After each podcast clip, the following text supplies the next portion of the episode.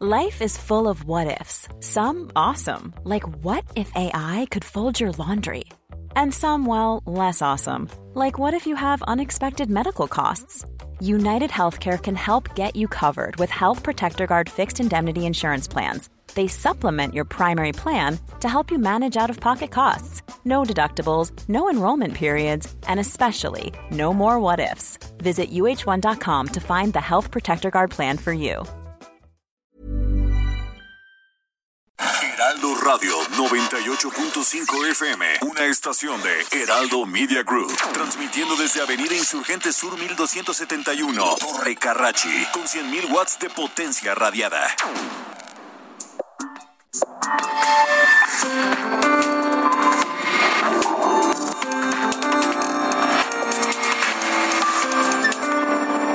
República H, con Alejandro Cacho.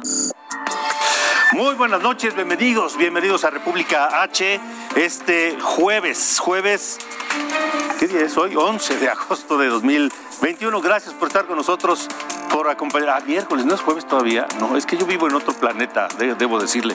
Hoy es miércoles, miércoles 11 de, de- de agosto. Gracias por acompañarnos.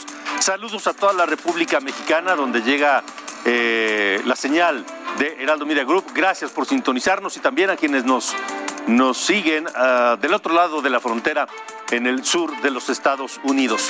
Yo soy Alejandro Cacho, me da un enorme gusto saludarle y le invito a que se quede con nosotros la próxima hora. Tenemos muchas noticias. De entrada, le debo decir que hoy se reporta el número más alto en toda la historia de la pandemia, el número de contagios más alto en toda la historia de la pandemia. Ni en la primera ni en la segunda ola se logró o se alcanzó el número de contagios que hoy se reporta en esta tercera ola. Más de 22.700 contagios nuevos solo en las últimas 24 horas. El COVID está imparable. En Guerrero la situación es crítica en muchos niveles. Mientras trabajadores de la salud afirman que los hospitales están colapsados en Guerrero. Los empresarios piden ayuda de manera desesperada al gobierno por los cierres que ya comenzaron allá en Guerrero. También analizaremos lo que ocurre en Chiapas, porque la situación cada vez está más crítica en Panteló, luego del asesinato del fiscal de justicia indígena Gregorio Pérez Gómez. Todo esto allá en Panteló, en, eh, en Chiapas. Pero además le debo decir que no solamente tendremos eso, iremos a Michoacán, donde siguen los bloqueos de las vías ferroviarias. Sigue la situación muy complicada con los bloqueos allá en Michoacán por parte de la disidencia magisterial, por parte de integrantes de la Coordinadora Nacional de Trabajadores de la Educación.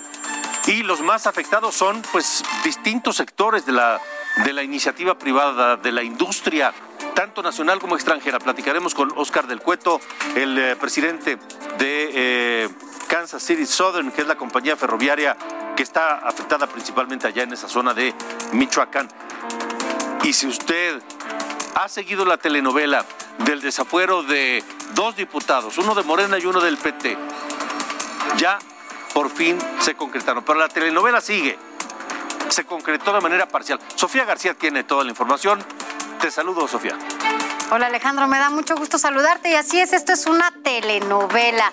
Acá sigue en el Congreso este debate, por lo menos Saúl Huerta ya se resolvió, vamos a platicar de esto más adelante. En el caso de Toledo todavía sigue el debate en la Cámara de Diputados, veremos de qué se trata, dónde está Toledo, te lo voy a decir en unos minutos y también vamos a platicar de otros temas que tiene que ver mucho con la reforma electoral que le dice el INE al Congreso de la Unión y también otro tema que tenemos en la agenda de República H. ¿Qué ha pasado con los niños y niñas que se quedaron sin papá y sin mamá o sin sus cuidadores en esta pandemia? Bueno, pues de eso te vamos a decir porque hay un mensaje que les mandan desde el Congreso de la Ciudad de México al DIF de la ciudad y al DIF nacional.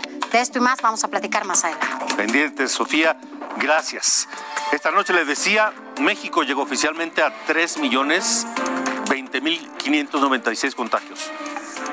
Repito, 3 millones 20 mil 596 contagios desde que inició la pandemia hace año y medio. Además, la Secretaría de Salud Federal informó sobre el total de nuevos contagios de las últimas 24 horas. Sara, buenas noches, ¿cuál es ese número?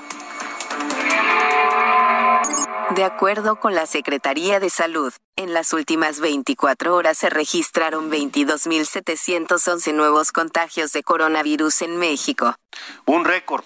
Nunca en todo el año y medio que llevamos de pandemia en México se habían reportado 22.711 contagios en 24 horas. El récord anterior fue el 22 de enero de este 2021, cuando hubo 22.339 contagios en 24 horas. Era la segunda ola de la pandemia, ya la rebasamos. No, perdóname, era la primera ola de la pandemia, ya la rebasamos. Nunca se habían registrado 22.711 contagios, casos nuevos en 24 horas. Pero mire, tal vez usted recuerde que en aquel tiempo, hace pues un año, se hablaba de los municipios de la esperanza.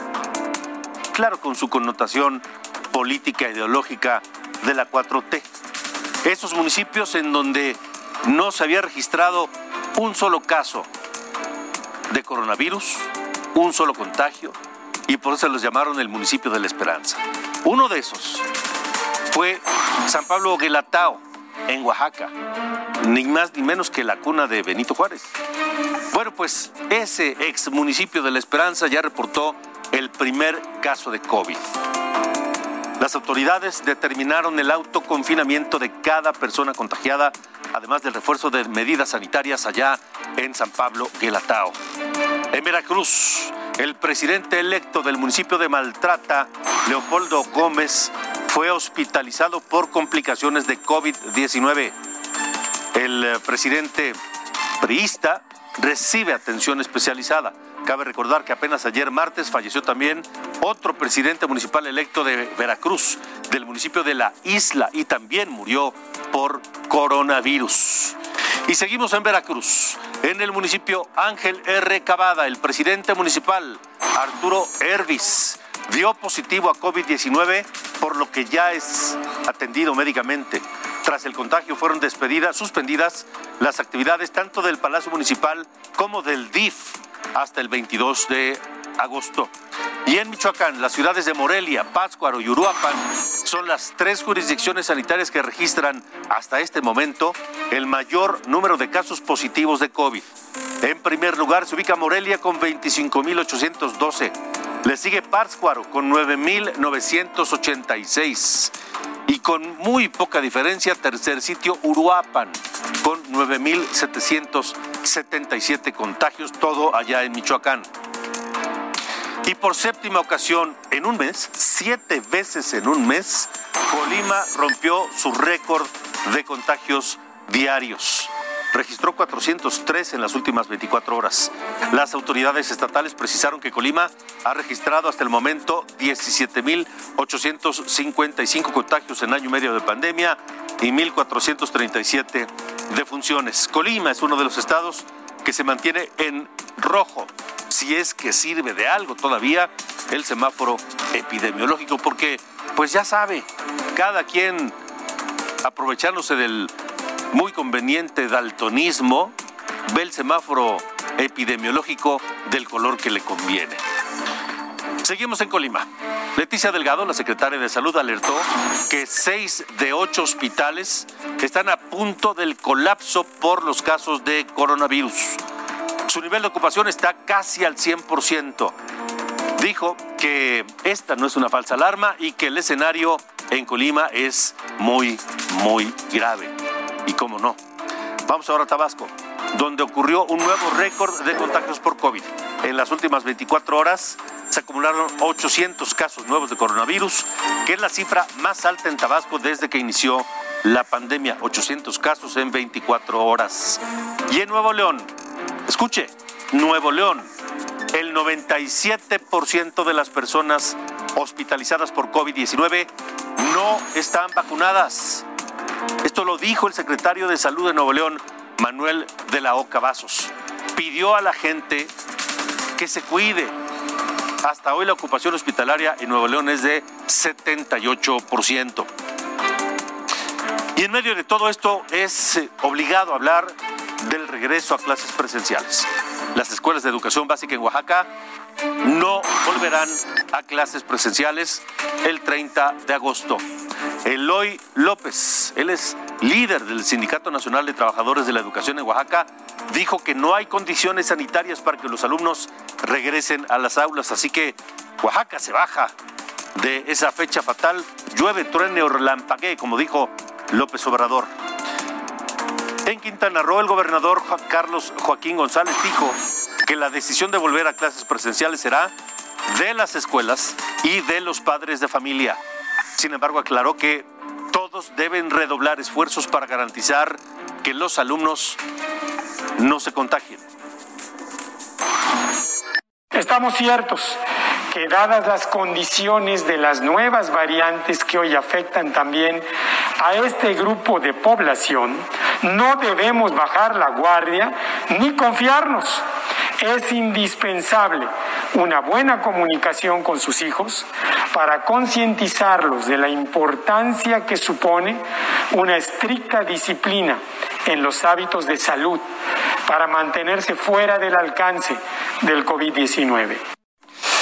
En Tamaulipas, la Confederación Patronal de la República Mexicana dijo que es necesario que los niños se encuentren pues libres de contagios y se vacunen antes de volver a clases presenciales. Mario Flores, el consejero de la Coparmex en Tamaulipas, también pidió un estudio técnico y médico a través antes, perdóneme, antes de tomar una decisión final por el regreso a clases allá en Tamaulipas. Y la Secretaría de Salud de Educación Pública garantizará un programa estratégico general para el regreso a clases presenciales. La secretaria de Educación, Delfina Gómez, aseguró que el retorno a las aulas será voluntario y con respeto a la decisión de cada familia. Tenemos que pensar nuestra educación porque estamos completamente seguros que los retos son cada vez mayores y debemos de redoblar esfuerzos. Tenemos que repensar precisamente nuestra educación ante estos nuevos retos. Construiremos alternativas para recuperar los aprendizajes fundamentales y realizaremos la valoración diagnóstica de nuestros alumnos. Trabajadores de la salud en Guerrero denunciaron la crisis del sistema hospitalario porque dicen que el personal es insuficiente y no hay medicamentos y no hay equipos de protección. Escúchelos. Los hospitales se encuentran llenos, es más, ya no hay espacio para recibir más pacientes con, problemas del, COVID. Entonces, esa es una, una denuncia que hacemos y un llamado al gobernador para que tome, tome cartas en el asunto y de inmediato ordene, ordene un nuevo plan, un plan emergente para poder resolver la situación de la pandemia que estamos padeciendo, ¿sí? Y para prevenir contagios allá en Guerrero, las autoridades del transporte multarán a los operadores, a los choferes, que no respeten las medidas de prevención. Es decir, se impusieron 25 medidas desde que Guerrero pasó a semáforo rojo. Deben limitar el número de pasajeros y respetar, por supuesto, la distancia social entre cada uno de ellos. En caso de reincidencia, pues la unidad al corralón y no podrán trabajar más. Pero allá en Guerrero no solamente es el problema del transporte, los empresarios también tienen una grave preocupación porque pues ya hay eh, también medidas en eh, la actividad económica. Gracias Alejandro Martínez Sidney, el presidente de la Federación Estatal de Cámaras de Comercio, Servicio y Turismo de Guerrero. Gracias Alejandro por estar aquí con nosotros en República H. Buenas noches. Muy buenas noches, Alejandro. Es un gusto saludarte y muchas gracias por darle la voz a los empresarios de Guerrero en tu programa. Pues, eh, ¿qué tienen que decir? Porque la, la ola, tercera ola de coronavirus allá en Guerrero está golpeando muy fuerte al Estado, precisamente. Somos muy solidarios con esta situación que estamos viviendo los guerrerenses. los empresarios turísticos tenemos que ser muy responsables ante el incremento de esta contaminación en la ciudadanía, pero también el alto índice hospitalario que pues están saturados los hospitales y bueno, pues esta situación a nosotros nos debe de dejar muy en claro que tenemos que trabajar bajo los esquemas que nos está prendiendo la autoridad. En este caso, la restricción del aforo es hasta por el 40% en los establecimientos, el horario de operatividad es hasta las 11 de la noche y obviamente la venta de bebidas alcohólicas hasta las 6 de la tarde. Y de ahí en fuera, pues una restricción muy importante en la movilidad, algo que, que sí es muy fuerte, es que después de las 11 de la noche, pues básicamente hay un toque de queda en Acapulco, así como lo oyen, nunca lo habíamos vivido, pero el mensaje del secretario general del, del ayuntamiento, el licenciado Algo pasó, algo pasó con la comunicación. Estábamos platicando con el presidente de la Federación Estatal de Cámaras de Comercio y Turismo allá en Guerrero, Alejandro Martínez Sidney.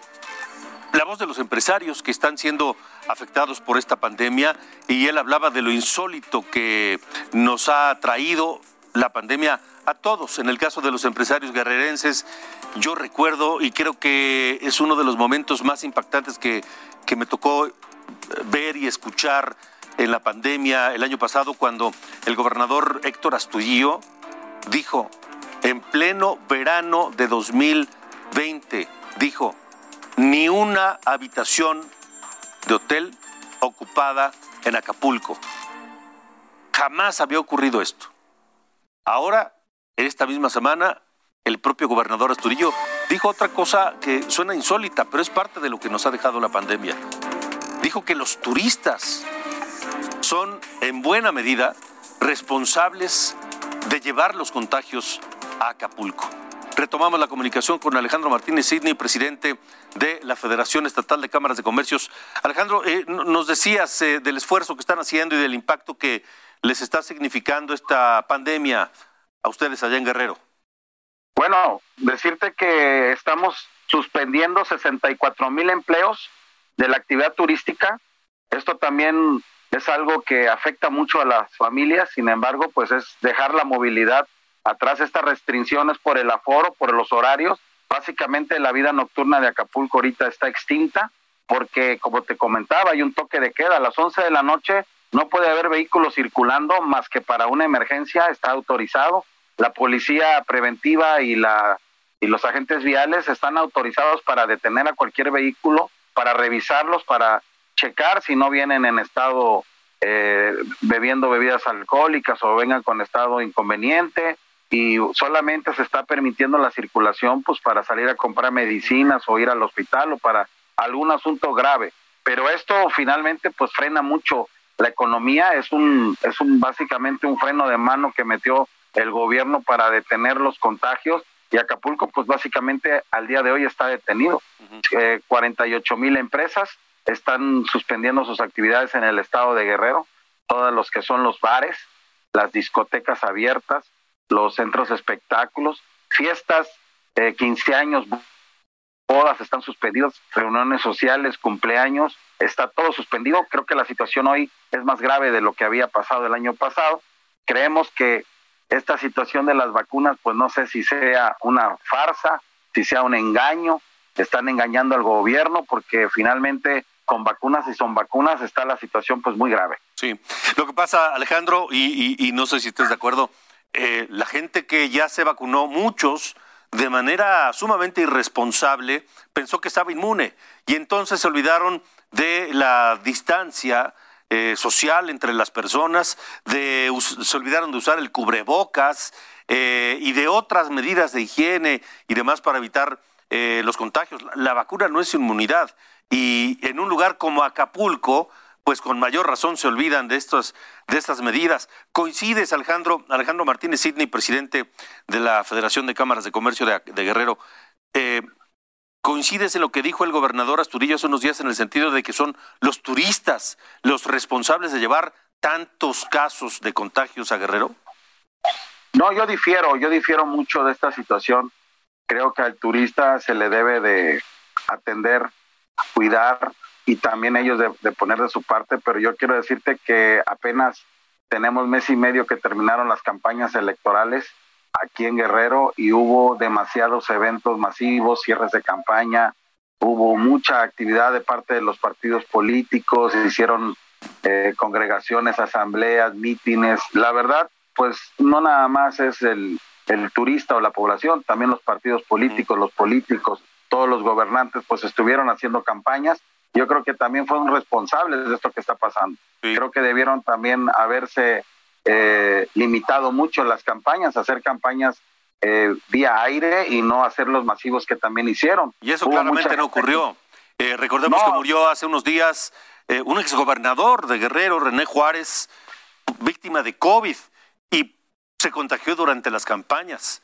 Me parece que Amílcar Sandoval también se contagió durante las campañas. Es decir, no, es cierto. Un cantante muy famoso guerrerense, vocalista de los Yonix, estuvo en eventos eh, cantando, imagínate, ya iba, el señor ya iba contaminado, desgraciadamente, pues esto, pues te lo comento de esta manera muy triste, ¿verdad? Perdimos también a un gran cantante, pero pues el COVID no perdona, este, eh, clases sociales ni poder. Eh, René Juárez es gobernador con un poder en el Congreso de la Unión, representante de un grupo parlamentario, y pues también se lo llevó. Entonces, también de que se lleva la gente humilde, se lleva gente muy poderosa. Este virus ataca de día y de noche y ese es el, debate que tenemos aquí hoy en Guerrero y en Acapulco. Alejandro, me quedan 30 segundos. Los empresarios guerrerenses están buscando un diálogo con el gobierno para tratar de ser flexibles, no, no, no meter el freno de mano a la economía como comentabas hace un momento, y, pero sí al mismo tiempo, pues tratar de contener los contagios. Mira, a valores entendidos hice una declaración de que vamos a suspender los pagos de los impuestos, no pagaremos el agua, la luz porque no tenemos fondos pues para poder enfrentar esta situación. Los trabajadores eh, el año pasado estuvimos tres meses apoyando las nóminas este, con los negocios cerrados. Hoy la situación es otra, no lo podemos hacer y estamos esperando que el gobierno pues actúe para apoyar a todas estas a estos 54 mil trabajadores turísticos que ahorita pues no tienen ni para comer. Ya. Pues eh, vaya medida, ¿eh? Me parece que es sin precedentes. No van a pagar impuestos, no van a pagar agua y no van a pagar, ¿qué más? La luz. Luz, muy bien. Pues estaremos atentos y en comunicación permanente, si nos lo permites, Alejandro Martínez Sidney, presidente de la Federación de Cámaras de Comercios allá en Guerrero. Muchas gracias, Alejandro. Estamos para servirte y gracias por darle la voz a los empresarios de Guerrero. Hasta luego, buena noche y gracias por estar en República H. Vaya situación. Vamos con Sofía García. Esto es República H. Gracias, gracias Alejandro. Bueno, vamos a, mira, nada más antes de ir al resumen y a este recorrido por la República, déjame darte información de último momento. En este momento, tú lo sabes, está votando el desafuero de eh, Mauricio Toledo, ¿no? seguido y, eh, y te voy a decir una cosa, aunque ahorita hablaremos a detalle de ese de esto, bueno, lo que sí te puedo decir es que se está votando en este momento y hasta hoy, hasta ahorita llevan 30, 355 votos a favor del desafuero, 23 en contra, 34 abstenciones. Mira, está cambiando en este momento 359 votos a favor o sea, una mayoría abrumadora. Vaya, y entiendo ya que está desaforando sí, sí, sí, sí. ¿no? y entiendo que la fracción del PT se salió. Abon, ab, abandonó el, el, el, recinto legislativo y bueno, pues ahorita está este debate ahí en el recinto y bueno, estamos teniendo información de último momento, por eso era importante darla aquí de último minuto en República H. Pero bueno, pues hasta ahorita parece que estos dos desaforos que tenían pendiente y que hemos estado siguiendo aquí, pues ya se dieron. Al ratito platicamos. No, no, no, no deje, no se despegue de República H porque Sofía García que ha seguido de manera muy detallada, puntual, estos dos casos de los dos desafueros, eh, no solamente tiene el último detalle, sino tiene toda la historia de la de la del teje y maneje y la, la estrategia para encubrir Claro. a estos dos individuos, principalmente a Toledo. Así es. Entonces, bueno, pues veremos dónde está Mauricio Toledo, veremos de qué se trata, qué hizo el PT y qué hicieron estos aliados políticos que tienen allá en la Cámara de Diputados. Muy más bien. adelante. Más adelante con Pero por lo pronto ya van 360 a favor del desafuero. Así que bueno, pues esto es información de último minuto para República H. Alejandro, así que bueno, pues más adelante, como dices, platicaremos de todo lo que pasa. Que hay que decir que Mauricio Toledo ya no está en el país. No, eso dicen que ya se fue a Chile. Ya, eso lo, lo confirmó él.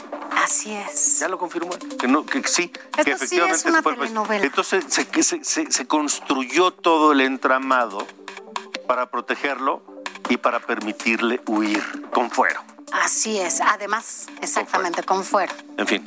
Vamos a una pausa. Más adelante Sofía García nos dará toda la información de esto y de otras cosas. Por lo pronto, 8 con 24 tiempo del centro de la República Mexicana. Esto es República H. Yo soy Alejandro Cacho.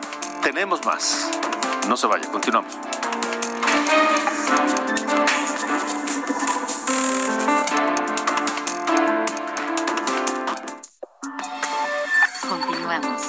República H con Alejandro Cacho. Heraldo Radio. La HCL se comparte, se ve y ahora también se escucha.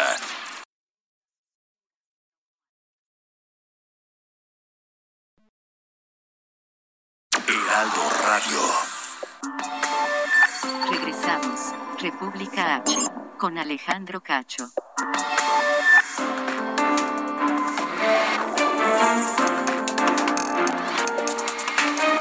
Nosotros en República H. Yo soy Alejandro Cacho. Vamos a Chiapas. Allá el fiscal de justicia indígena, Gregorio Pérez Gómez, fue asesinado a balazos. Investigaba los recientes actos violentos en el municipio de Panteló, donde hace apenas unas semanas irrumpió el grupo de autodefensas El Machete, quienes han señalado que su propósito es expulsar al crimen organizado. El fiscal de justicia indígena fue encontrado sin vida dentro de su auto en San Cristóbal de las Casas y se investiga las causas y, por supuesto, a los autores. También se pronunció sobre este asesinato el presidente López Obrador, quien consideró que el homicidio del fiscal Gregorio Pérez podría estar ligado a conflictos registrados en Panteló. Así lo dijo esta mañana en su conferencia de Palacio Nacional asesinaron a eh, un procurador eh, defensor de los derechos indígenas en San Cristóbal y este, ya se iniciaron las investigaciones y parece que sí está vinculado con lo de Pantelón, pero no podemos decir más. Ya se está haciendo la investigación y vamos a seguir actuando. Lo cierto es que en este país se cuentan los muertos por, por cientos, por cientos. El promedio es 100 diarios. Imagínense. Seguimos en Panteló, en Panteló, Chiapas, porque se presentó el nuevo Consejo Municipal que será dirigido por el campesino Pedro Cortés López. Este consejo se encargará de mantener los acuerdos de paz establecidos en Panteló hasta el primero de octubre, cuando sus habitantes elijan a sus próximas autoridades por el sistema de usos y costumbres. Este consejo fue presentado ya ante representantes de 86 comunidades de Panteló y la vigilancia de integrantes del grupo de autodefensas El Machete. Gracias esta noche por estar aquí en República H al señor precisamente Pedro Cortés López, dirigente del Consejo Municipal de Panteló, por eh, estar con nosotros en República H. Señor Cortés López, gracias y buena noche. Igualmente, igualmente, gracias, Dios te bendiga. Igualmente, gracias. Díganos cuál va a ser su, su misión principal al frente del Consejo Municipal en Panteló. Mm, sí, gracias. Bueno, ah, y este... ¿Me escucha? Y ahorita, sí, sí, escucho, sí. Pues mira, este, eh, licenciado, realmente aquí en nuestro municipio Pantel nunca, nunca en mi vida o nunca ha pasado igual como estos, estos, este, estos meses o estos años. Pero yo creo que también eh, lo tiene señalado Dios también lo que va a suceder, porque Dios es todo en su momento, todo en su tiempo. Por eso yo también, yo estoy bien agradecido porque realmente este nunca en mi vida he visto así como, como ahorita. Pero gracias a Dios, les voy a pedir grandemente a Dios que, que aquí en nuestro municipio que, que, que ya dentro de unos meses pues ya empieza este la paz aquí en Pantelón, porque realmente pues muchas gentes ha, ha derramado su sangre, muchas personas inocentes, niños, mujeres, pues en realidad pues está llorando, está llorando ante Dios la sangre del inocente, sí. Señor Cortés López, dígame una cosa. Eh, usted va a ser la máxima autoridad del Consejo Municipal de aquí a octubre en, y, va, a tener que organizar la elección de nuevos eh, dirigentes, autoridades, por el método de usos y costumbres. ¿Cómo está Panteló hoy? ¿Está en calma, digamos? Pues ahorita, ahorita, bueno, se, se ve que está tan calmado, pero quién sabe, quién sabe si, si está, porque eh, le falta, creo, también este agilizar también, este ver en qué forma también este detener a la gente que, que han hecho maldad al pueblo. Sí.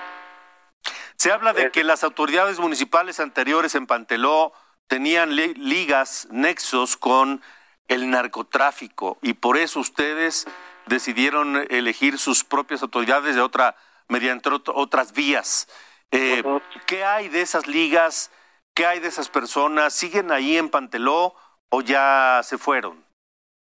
Bueno, ahorita, ahorita, este, pues veo que, que ya no veo, ya no veo la gente.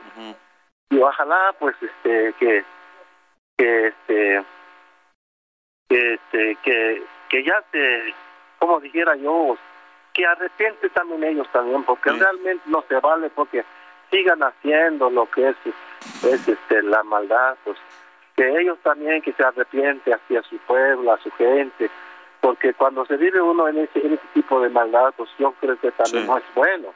Claro. ¿Sí? pues mire yo le deseo mucha suerte y estaremos eh, pendientes de lo que ocurra en Panteló para que todo se lleve a cabo en calma, para que no regrese la violencia y para que no haya más eh, derramamiento de sangre y la gente, los desplazados, puedan regresar pronto a, su tierra allá en Panteló. Muchas gracias por haber hablado con nosotros esta igualmente, Igualmente, gracias. Dios te bendiga. Igualmente, hasta luego.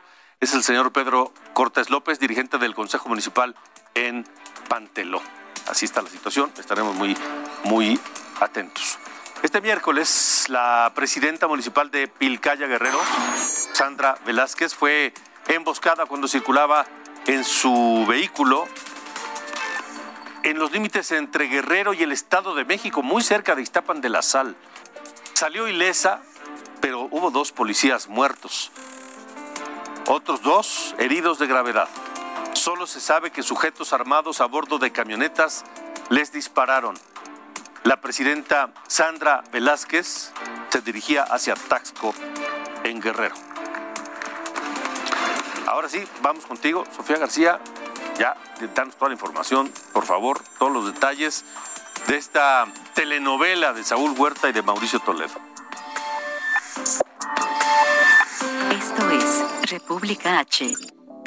Gracias Alejandro. Bueno, pues en estos momentos ya hace unos segundos acaba de leerlo la presidenta de la mesa directiva de la Cámara de Diputados, Dulce María Sauri, ya concluyó absolutamente todo, todo lo que tiene que ver con esta telenovela. Te digo aquí que, bueno, son 381 votos a favor del desafuero de eh, Toledo, de Mauricio Toledo, 24 en contra, 37 abstenciones. Por lo tanto, bueno, pues Toledo ya quedó desaforado y bueno, pues esto eh, tiene mucho que ver con toda esta telenovela que tú has comentado, que se ha dado ya en diferentes, bueno, pues ya desde cuando se está esperando este momento y pues ya, finalmente tanto Saúl Huerta como eh, Mauricio Toledo quedaron eh, desaforados el tema es que, bueno, pues ahora, ahora Mauricio Toledo pues está en Chile, ¿no? Porque desde el 26 de julio resulta que se encuentra fuera de la ciudad, se fue a Chile, es un prófugo,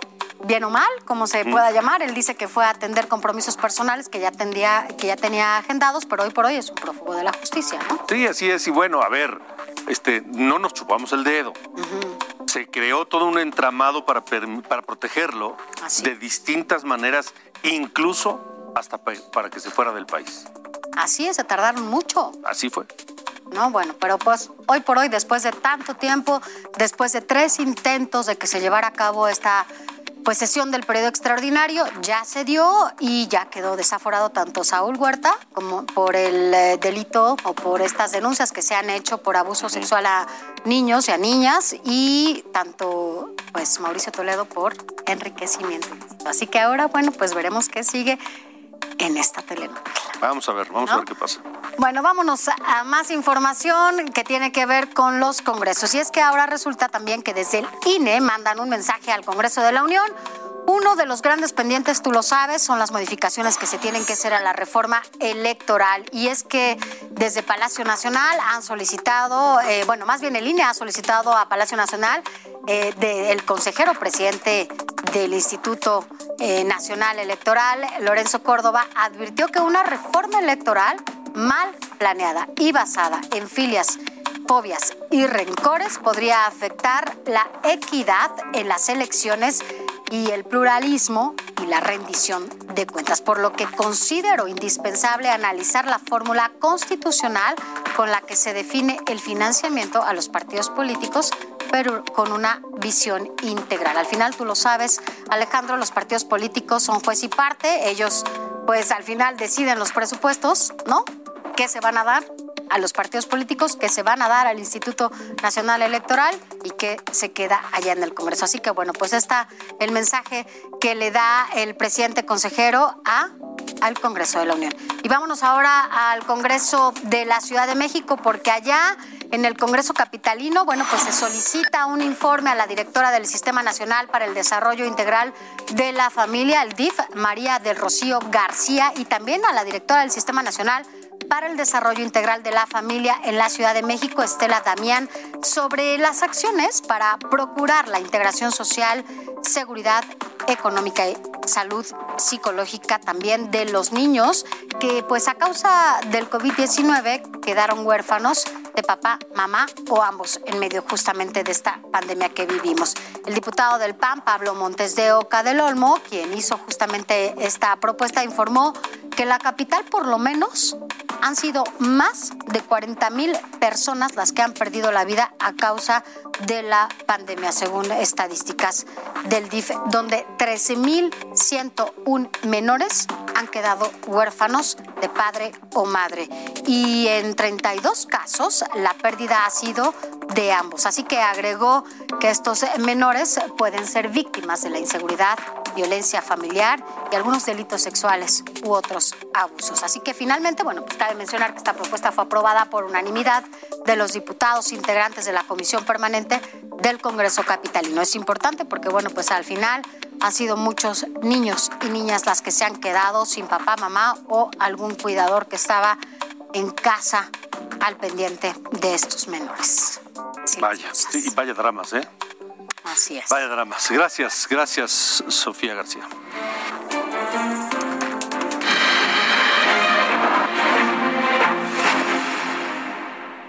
Bueno, pero ya comenzó la ruta 2022 de cara a las elecciones del próximo año para gobernador en seis estados. Uno de ellos es Hidalgo. Vamos a hablar de eso un, momento más, pero antes le cuento que la dirigencia de Morena en Guerrero acusó al presidente municipal electo de Tlapa, Gilberto Solado, de robar paquetes electorales del pasado 6 de junio. De acuerdo con Marcial Rodríguez, líder de Morena en Guerrero, la noche de las elecciones, un grupo armado robó cuatro paquetes electorales en el barrio de San Antonio. La Fiscalía General de Guerrero intervino ya en este asunto. Y como parte de la ruta 2022, comienza ya a calentarse en cuanto a la elección de gobernador para Hidalgo. Trascendió que en el PRI, Alejandro Moreno, el presidente de ese partido, dejará que sea el gobernador hidalguense Omar Fayad quien elija al candidato que buscará reemplazarlo. ¿Quiénes aparecen en la lista? En la lista están Carolina Villano, quien es la secretaria general del PRI, una distinguida hidalguense que ha sido legisladora y ha tenido una carrera política interesante. También está Nubia Mayorga, que fue una colaboradora muy cercana de eh, Miguel Ángel Osorio Chong cuando fue secretario de Gobernación. Está también en la lista Julio Valera, otro aspirante, y también Israel Félix Soto. Todos ellos como parte de eh, la, batería de aspirantes a la gubernatura de Hidalgo, a la candidatura del PRI para gobernador de Hidalgo. Y vamos ahora a Colima, donde Ignacio Peralta, el actual gobernador saliente ya, y la gobernadora electa Indira Vizcaíno estuvieron ayer en la Secretaría de Hacienda.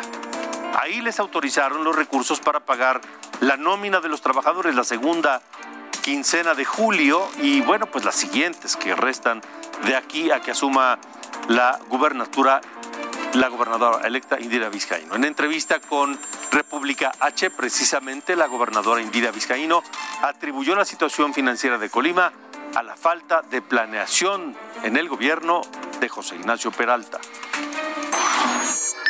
Estaremos de forma atenta y vigilante revisando que los recursos que se reciban en estos eh, dos meses y medio que le restan a esta administración sean bien utilizados en favor de las y los colimenses, que también asumimos el compromiso de revisar a profundidad la manera en la que se ha ejercido el gasto en el estado de Colima para que, insisto, si hubiese irregularidades, actuar en consecuencia. Nosotros llevaremos una administración con mucha responsabilidad y respetando una planeación financiera que se tenga que hacer en el Estado justamente para evitar estas, estos problemas hacia el futuro o disminuirlos al menos. Y mire, mientras tanto, los empleados de la Fiscalía mm, allá en Colima están trabajando bajo protesta, así como muchos otros burócratas que hoy no han eh, recibido sus quincenas. Los recursos autorizados para los pagos allá en la Fiscalía llegarán hasta la próxima semana. El presidente López Obrador comentó que esta crisis de recursos la atraviesan varios gobernadores y que se debe a que dejaron mal los recursos y que este, hicieron mal manejo de ellos porque las participaciones federales les fueron entregadas en tiempo y forma si se les han entregado puntualmente las participaciones, en todos los casos. Es más, se les entregaron hasta por adelantado. Vamos a ayudar sobre todo para el pago de las nóminas, porque no se le puede retener el salario a los trabajadores y no nos corresponde legalmente. El gobierno federal no le debe a ningún Estado sus participaciones, a ningún Estado. Bueno, cambiemos de tema porque el presidente de la Asociación de Industriales de Michoacán, Carlos Enríquez Barajas, afirmó que las empresas han dejado de invertir por culpa de los bloqueos en las vías del tren allá en Lázaro Cárdenas. Así lo afirmó luego de que la empresa Kansas City Southern anunció que suspenderá nuevas inversiones a partir de 2021 por los constantes bloqueos en las vías. Mire, yo le quiero agradecer a Oscar del Cueto, el eh, presidente precisamente de esta compañía eh, Kansas City Southern México, que esté nuevamente aquí en República H. Oscar, gracias. Eh, vaya medida esta, no sé si tenga precedentes anunciar el, paro de las inversiones. Sí, gracias Alejandro. Sí, lamentablemente hemos perdido carga por, por estos bloqueos. Eh, hemos visto que desde el año pasado, a pesar de que fue el año COVID, eh, pues perdimos volumen y perdimos carga. Hoy tenemos que restringir algunas inversiones. Eh, las seguiremos haciendo en la parte de Michoacán para el mantenimiento de la infraestructura, pero no para nuevos proyectos. Y, no es porque no queramos, simple y sencillamente hay muchos clientes que se están yendo de la zona y como bien apuntabas, eh, los industriales de Michoacán pues están ya enfrentando problemas porque hay falta precisamente de esta inversión. Nosotros ya estamos evaluando también el próximo año, 2022, y esperamos una certeza jurídica para poder seguir operando en un Estado de Derecho. Hoy no lo hay y lamentablemente pues las inversiones se ajustan. Y es que pareciera que nadie, vamos, que no hay ley allá en, en Michoacán, particularmente en aquella zona de Lázaro Cárdenas, porque aunque las vías eh, son federales, pues este las bloquean constantemente y el gobierno estatal incumple con los pagos de los maestros y entonces vienen más bloqueos.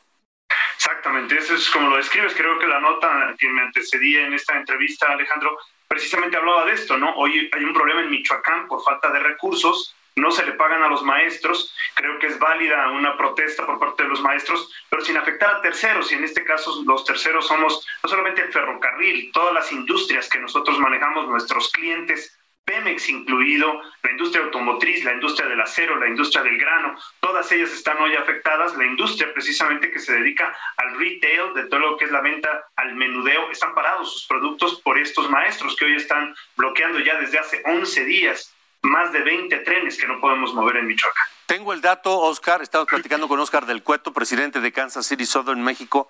Tengo el dato de que son más de 97 mil toneladas de productos parados en las por este bloqueo de las vías? Así es, Alejandro. Esto equivale más o menos a más de seis mil trailers que estuvieran detenidos. Eh, lo que nosotros movemos en estas toneladas que movemos por ferrocarril, hoy tren, 20 trenes parados, más los que no se han podido armar, que está detenida la mercancía, como bien apuntabas, en Lázaro Cárdenas, o en la Ciudad de México, o en Querétaro, o en Toluca, en algunos puntos donde hemos tenido que detener la carga, que hoy pues, nuestros clientes nos están pidiendo ya moverla, bajarla del tren y buscar opciones. Es, es desesperante porque ya son 11 días de bloqueo desde el 31 de julio. ¿Y eso significa pérdidas para, para la compañía Kansas City? Sí, lamentablemente, además de las pérdidas económicas, está la parte laboral. Nuestros empleados no están trabajando y no están generando ingresos y muchas otras empresas también, porque no les podemos mover los insumos. Muchos de los productos que nosotros manejamos es materia prima que ellos utilizan para la fabricación, para la terminación de algunos productos y hoy no pueden trabajar porque no se está moviendo por el ferrocarril, porque está bloqueado. ¿Ya han tenido otra vez comunicación, contacto con alguna autoridad para que ponga solución a esto? Sí, afortunadamente hay un grupo que la Secretaría de Gobernación tiene eh, precisamente en el tema tratando de negociar, pero pues lo que decíamos hace un momento, la falta de pagos no soluciona el tema y hay que pagarle a los maestros sin duda. Y lo que nosotros hemos venido pidiendo es que, bueno, pues hagan estas protestas sin afectar a terceros, que lo hagan fuera de la vía y las autoridades que nos han estado apoyando, las federales, pues eh, lamentablemente no han podido alcanzar algún acuerdo y las estatales, pues eh, el problema es muy sencillo, paguen a los maestros. Oscar del Cueto, te agradezco mucho nuevamente que hayas estado aquí en República H. Al contrario, Alejandro, un gusto saludarte y gracias por el seguimiento. Buenas noches. Hasta luego, buenas noches. El presidente de Kansas City, Southern México. Imagínense seis mil trailers. No sé qué distancia podrían abarcar seis mil trailers, uno formado tras de otro. No, no sé, no sé si desde Lázaro Cárdenas, Michoacán hasta la Ciudad de México formarían una línea enorme de trailers, no lo sé, pero son más de 97 mil toneladas de carga detenida. Y así está el asunto. Sofía García. Esto es República H. Vámonos rápidamente a un recorrido por la República y es que David Monreal, gobernador electo de Zacatecas, denunció irregularidades financieras de la actual administración, reportó anomalías en la venta de algunos terrenos y una ampliación millonaria de presupuestos, por lo que pidió al secretario de Economía que aclare la situación. El equipo de recepción de Monreal ya entregó el oficio con esta solicitud. Y Pedro Carrizales, el Mijis, fue internado de emergencia por complicaciones de cáncer de próstata. Solo se sabe que el diputado de San Luis Potosí está hospitalizado, pero se desconoce el estado de salud actualmente.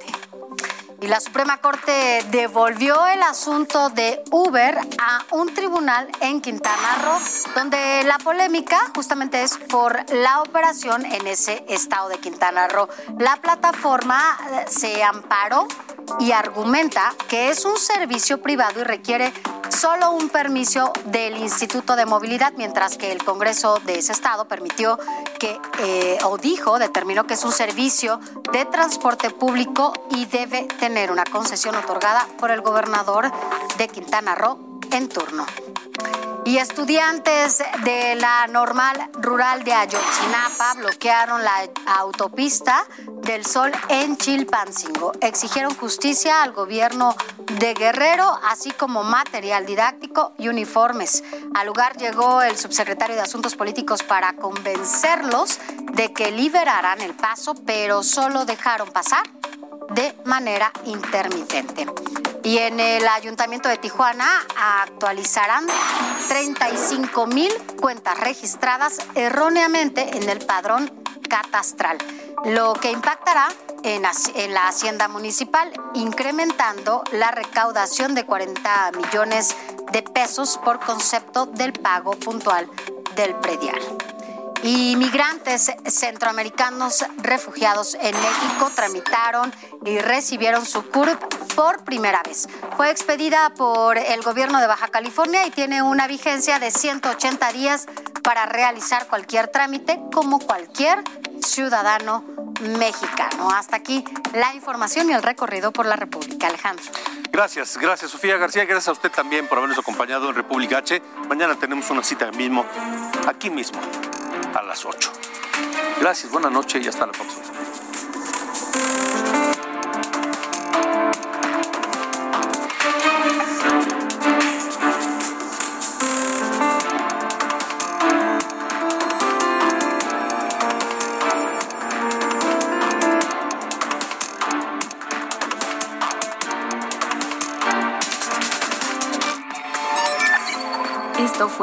República H con Alejandro Cacho.